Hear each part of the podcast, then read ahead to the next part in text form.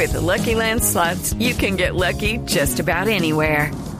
This is your captain speaking. Uh, we've got clear runway and the weather's fine, but we're just going to circle up here a while and uh, get lucky. No, no, nothing like that. It's just these cash prizes add up quick. So I suggest you sit back, keep your tray table upright, and start getting lucky. Play for free at LuckyLandSlots.com. Are you feeling lucky? No purchase necessary. Void where prohibited by law. 18 plus terms and conditions apply. See website for details. Muy bien, 11.44, se llenó de luz esta cabina, nos acaba de llegar, qué guapa que es, ¿ah? Virgen Santísima. No, yo cuando la vi que se me sentó al lado. Caramba. Ana Sofía Nao, bienvenida. Gracias a ustedes por invitarme. Bienvenida a esta cabina. Ana Sofía es una mujer talentosa, hermosísima, que ha hecho un montón de campañas publicitarias. ¿Cuántos niños no crecieron con sus cuadernos? Usted fue la, la pionera de los cuadernos en los colegios. ¿Cuántos niños no ganaron el año de cuenta mía? O, o lo perdieron. Eso sí depende desde dónde la mire. ¿Cuántos no validaron, nivelaron, toda esa vaina? Ana Sofía, cuando le recuerda, ¿todavía está en cuadernos o ya no? No, ya no. No, ya, no. Pero estuvo cuántos años? 13 años seguidos. ¿13 años? Sí. O sea, usted creció con los chinos. Sí, porque de hecho cuando yo estaba en el ella. colegio, ¿qué? Dos. Ellos contigo. Y yo con ellos porque yo en el colegio estaba haciendo cuadernos. Eso le iba a preguntar, usted estaba muy chiquita porque usted estaba en el colegio haciendo cuadernos infantiles. Sí, ¿no? así es, así es. Esa, esa campaña, ¿de dónde nació inicialmente? Esa campaña eh, es una, bueno, primero una modelo muy famosa aquí empezó el primer año con la carátula de los cuadernos, Natalia París. Que fue Natalia cuando la mamá de Natalia cogió y se le ocurrió, la mamá de Natalia cogió una libreta y una ficha de Natalia y envolvió un cuaderno y se lo llevó a la gente del éxito. Y le dijo, ¿ustedes no deberían, creen que debería pasar esto? Y y así fue como comenzaron los cuadernos. Y al segundo año me llamó una multinacional y me dijeron, bueno, queremos que tú seas la modelo de nuestros cuadernos. Y así, durante 13 años seguidos, fui la modelo de los cuadernos. y salí del colegio y entré a la universidad y en la universidad veía a los profesores con mis cuadernos. Ay, qué vergüenza. Sí, era, era un poquito O qué penoso. honor, ¿qué era? No, me daba pena, pero, pero también se siente uno súper orgulloso de, de, de acompañar a las personas y, y de alguna manera vivir la vida con ellos. Y los cuadernos eran monstruncitos, usted salía escotadita. Sí, en vestido de baño. ¿Siente que ha cambiado mucho del primer cuaderno al último cuaderno? Sabes que no.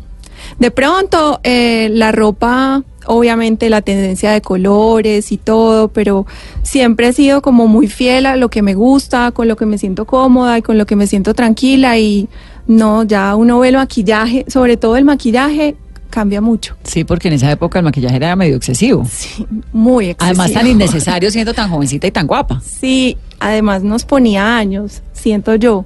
Pero bueno, siquiera las cosas van evolucionando, van Esa, cambiando. esa apuesta de años tenía algo que ver con que los estudiantes tuvieran como ídolo a una Cuchi Barbie o algo así, o, o cuál era el, el- el manejo que, que cree usted se le daba. Yo creo que de todas maneras convertir a una niña en una adulta es complicado. Entonces hay que recurrir a diferentes recursos como el maquillaje, el vestuario, eh, una actitud un poquito más adulta.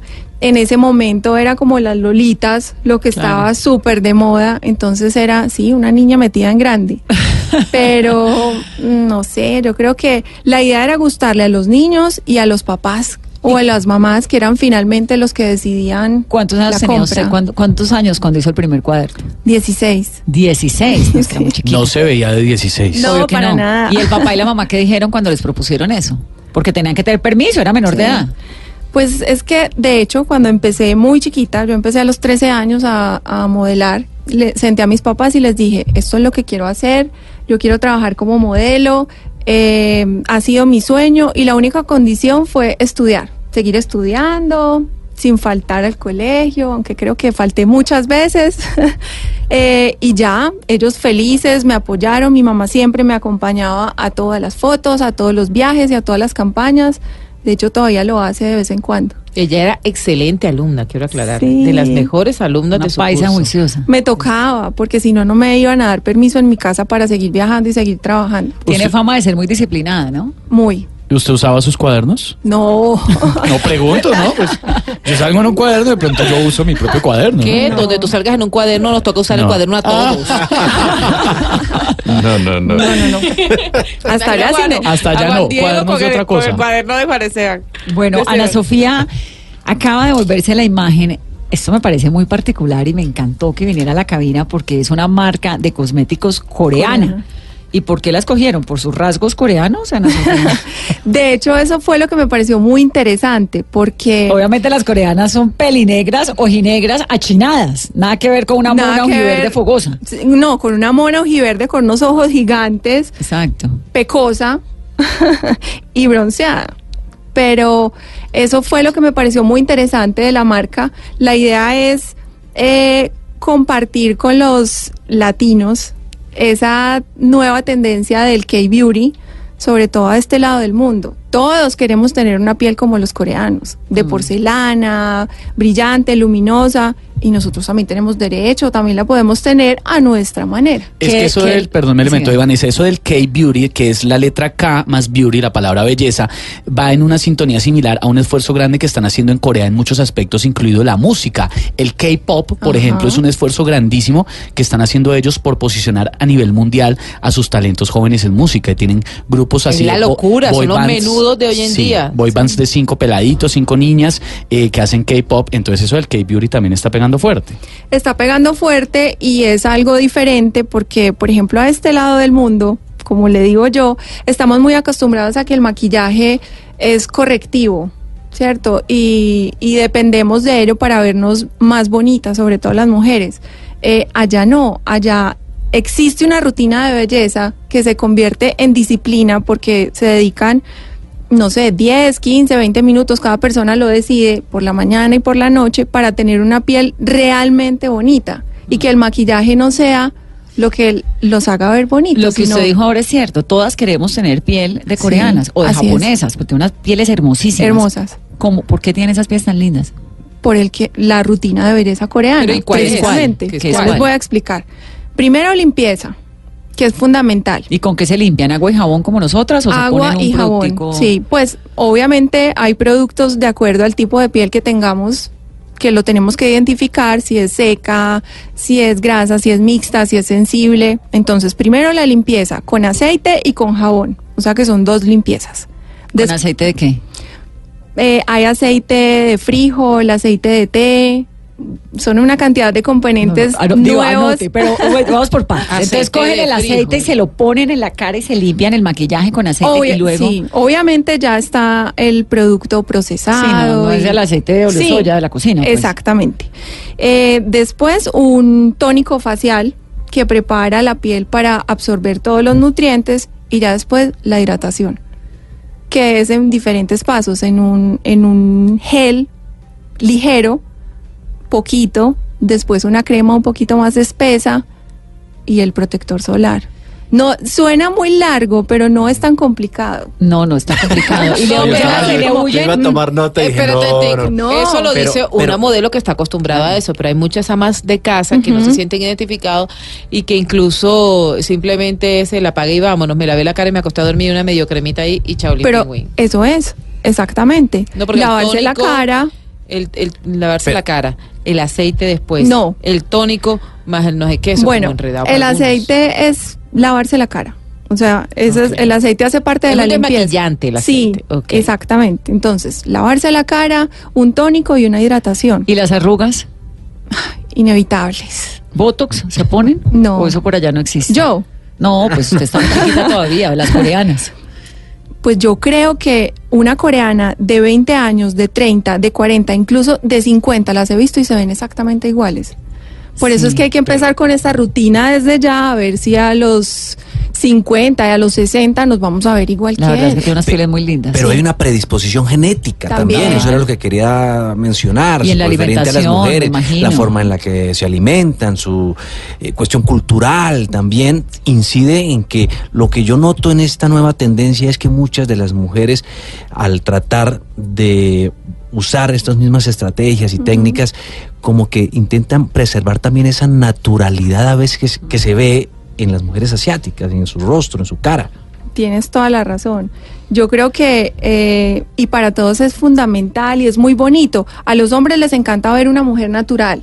Y a las mujeres también, nos encanta no me vernos gusta así. nada natural. Me da pena, pero a mí. Olvídalo. sin la boca roja no salgo ni a la esquina. Las mujeres, a los hombres, En menos. cambio, pero los miren- hombres les Pero encanta eso es que uno ande natural. Los hombres les fascina sí, verlo uno cara lavado. En cambio, uno, si uno no tiene la pestaña postiza, el delineador, el corrector, el yo no sé qué. A, el- a uno el le encanta verse lavado, pero maquillado, ¿no? Que uno se maquille. Ay, Exactamente. como se ve bien sin maquillaje. Mentiras, tiene un montón de cosas encima puestas. Pero eso, eso hace parte de la naturalidad, que tú tengas tu pestañina, tu rubor, tu labial, pero que no se vea una cosa Embadurnada exagerada. ahí Pero a Ana. Sofía, una, una mujer que tiene que, que tiene hijos, que tiene que trabajar, que tiene que hacer una cantidad de cosas, realmente sí tiene tiempo para hacer toda esa rutina y para dedicarle diariamente tanto tiempo a, a la belleza y a preservarla en el tiempo. Yo les voy a decir una cosa, con cinco minutos que una mujer se dedique solamente, una mujer y un hombre, porque yo creo que los hombres también necesitan el Claro. cuidado de Sí, la piel. la. Con cinco minutos que le dediquemos por la mañana y por la noche, eso es un regalo realmente para nosotros. Y cualquier ama de casa, cualquier mamá, incluso una persona muy ocupada que solo llegue a la casa a dormir, lo puede hacer. Cinco minutos que tú le regalas a tu cuerpo para sentirte y verte bien. Eso se nota. Ana Sofía, ¿y cómo le ha ido con, con la campaña allá? Porque supongo que ha hecho giras, que ha ido, que ha visto coreanas. ¿Qué cara le hacen? Es, es pues como si nos traen a nosotros aquí a la imagen de, de Pons, una señora de ojo rasgado, pelo negro. Uno no entiende nada. Imagino que ellos, eh, ¿cómo la reciben? Bueno, apenas estamos empezando. eh, he visto unas pieles increíbles que de verdad uno dice, no, esto es lo que me motiva a seguir haciendo la rutina de belleza coreana mañana y noche. Eh, lo miran a uno raro. Uno es diferente en Mira, esa rayado. parte del mundo. no, pero con, con buenas intenciones, porque si el color de ojos es diferente, el color de piel, incluso me veo mucho más bronceada ya porque todos tienen una piel muy clara, Muy hermosa. Tal vez, tal vez una parte del encanto es que realmente le huyen al sol, ¿no? Sí. Le huyen al sol. Le Eso sí, no hay- huyen. esa, eso, esa imagen nuestra aquí tirándonos al sol a las 12 del día, llenas de bloqueador, pero No tirándonos al sol, eso no se ve por el otro lado. Jamás se vería. Y adaptándolo a nuestro estilo de vida, creo que les deberíamos aprender un poco de, de eso, de cuidarnos más del sol, de, de las inclemencias de- del tiempo. Deberíamos. ¿Cómo está su corazón? ¿Feliz? ¿Va a tener hijos? Sí, voy a tener hijos. Quiero tener hijos. ¿Y a usted le gustaría que la hija suya estuviera en cuadernos? ¿O qué le Si diría? la- si la hace feliz, sí. Sí, me gustaría y me sentiría supremamente orgullosa. ¿Desde tan chiquitica, 16 años? Sí, hay que ponerla a trabajar desde chiquita, a ver si yo ya no trabajo más. Pues sí, porque usted ahí donde la ve llevaba 20 años trabajando. sí, así es. Incansablemente. Sí, chévere, impresionante. ¿Qué dice su esposo? Bueno, Juanpa es mi fan número uno.